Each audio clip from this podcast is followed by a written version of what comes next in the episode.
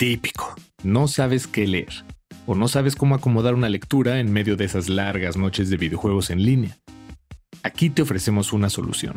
Se llama Script.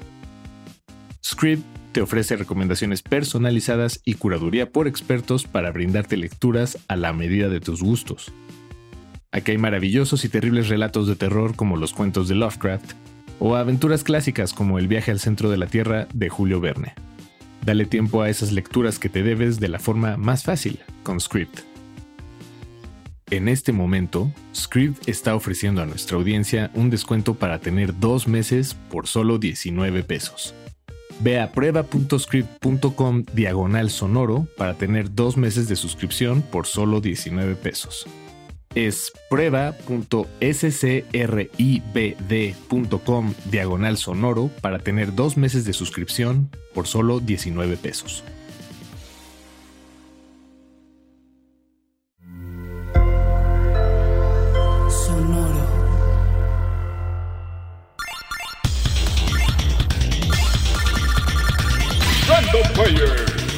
El archivo histórico y cultural del gamer.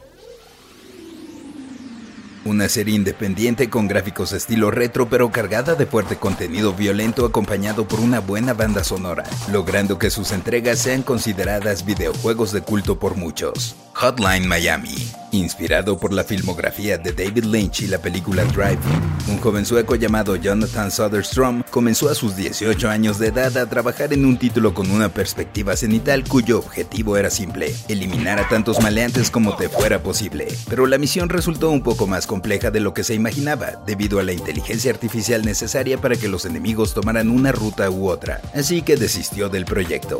Al menos hasta que conoció a Dennis Wedden, otro joven con el que compartía su interés por el entretenimiento digital interactivo y que tenía una banda de punk conocida como Fucking Werewolf Asshole. Juntos decidieron hacer un juego para promover al grupo, logrando buena química y resultados bastante enfermitos, por decirlo menos. Pero hasta entonces sus esfuerzos habían conseguido cero pesos. Bueno, coronas en Suecia, pero retomaron la idea original de Soderstrom que tenía el nombre de Super Carnage o Super Matanza. La fueron puliendo poco a poco e incluyeron elementos de otros lados, como el uso de máscaras para esconder tu identidad, que adoptaron de la película Kikas.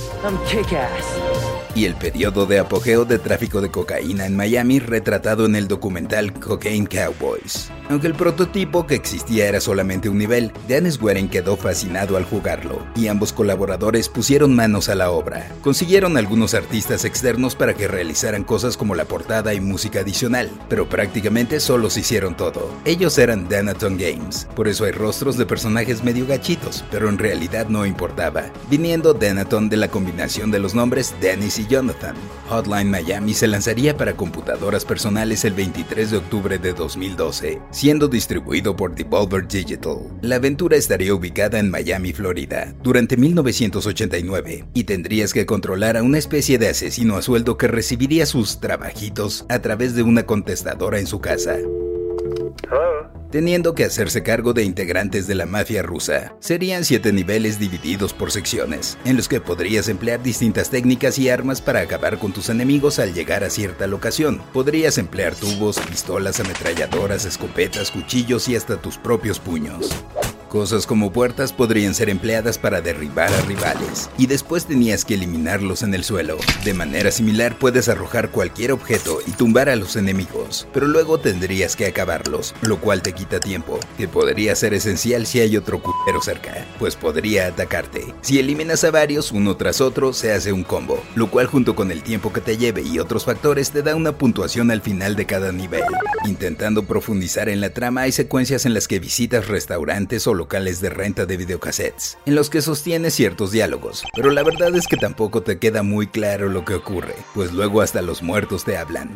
Tu pareja fue asesinada y hay una conspiración detrás de todo el asunto. Es sumamente extraño desde el inicio, cuando aparecen el gallo Richard, el búho Rasmus y el caballo Don Juan, con las máscaras que posteriormente puedes elegir. De hecho, el personaje principal no tiene nombre, pero los jugadores le han apodado Jacket, por la chaqueta que viste. La dificultad es elevada, recordando a los juegos de antaño a la par de la estética de 8 bits empleada hasta en la música. Y como en la vida real, las armas de fuego son ruidosas y podrían atraer a más malosos a donde te encuentras.